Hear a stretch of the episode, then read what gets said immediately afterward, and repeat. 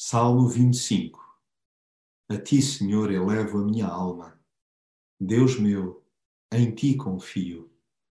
A integridade e a retidão me protejam, porque em ti espero. Pensar alto faz bem ao raciocínio e ajuda a assentar ideias. Melhor mesmo só elevar os pensamentos a Deus.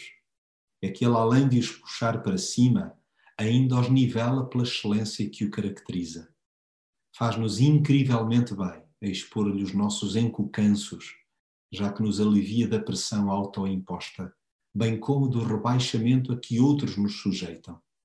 Confiemos nele, em vez de paralisarmos com as bocas que outros nos atirem. Até porque quem o atraiçoa por coisas sem valor é que tem de se preocupar à séria.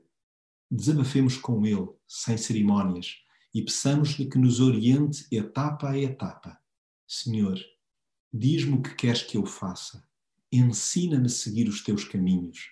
Ensina-me a ser fiel para contigo, porque tu és o Deus que me salva. Em ti eu confio sempre.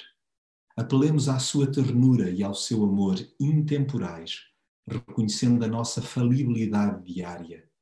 Cutuquemo-lo para que jamais se esqueça de nos estender a sua bondade e misericórdia. Precisamos delas, isto é, dele, como do pão para a boca. O seu colinho é-nos tão necessário quanto a sua disciplina. O Senhor é bom e justo, por isso corrige e guia os humildes, mostrando-lhes a sua vontade. Toca a obedecer-lhe, pois aprenderemos com ele o caminho a seguir. E é assim que a vida ganha norte. Aos poucos, Deus vai inclusive partilhando os seus segredos, que se traduzem sempre no seu amor entrelaçado com o nosso coração ponhamos em Deus a nossa inteira confiança e Ele nos livrará de todas as nossas aflições.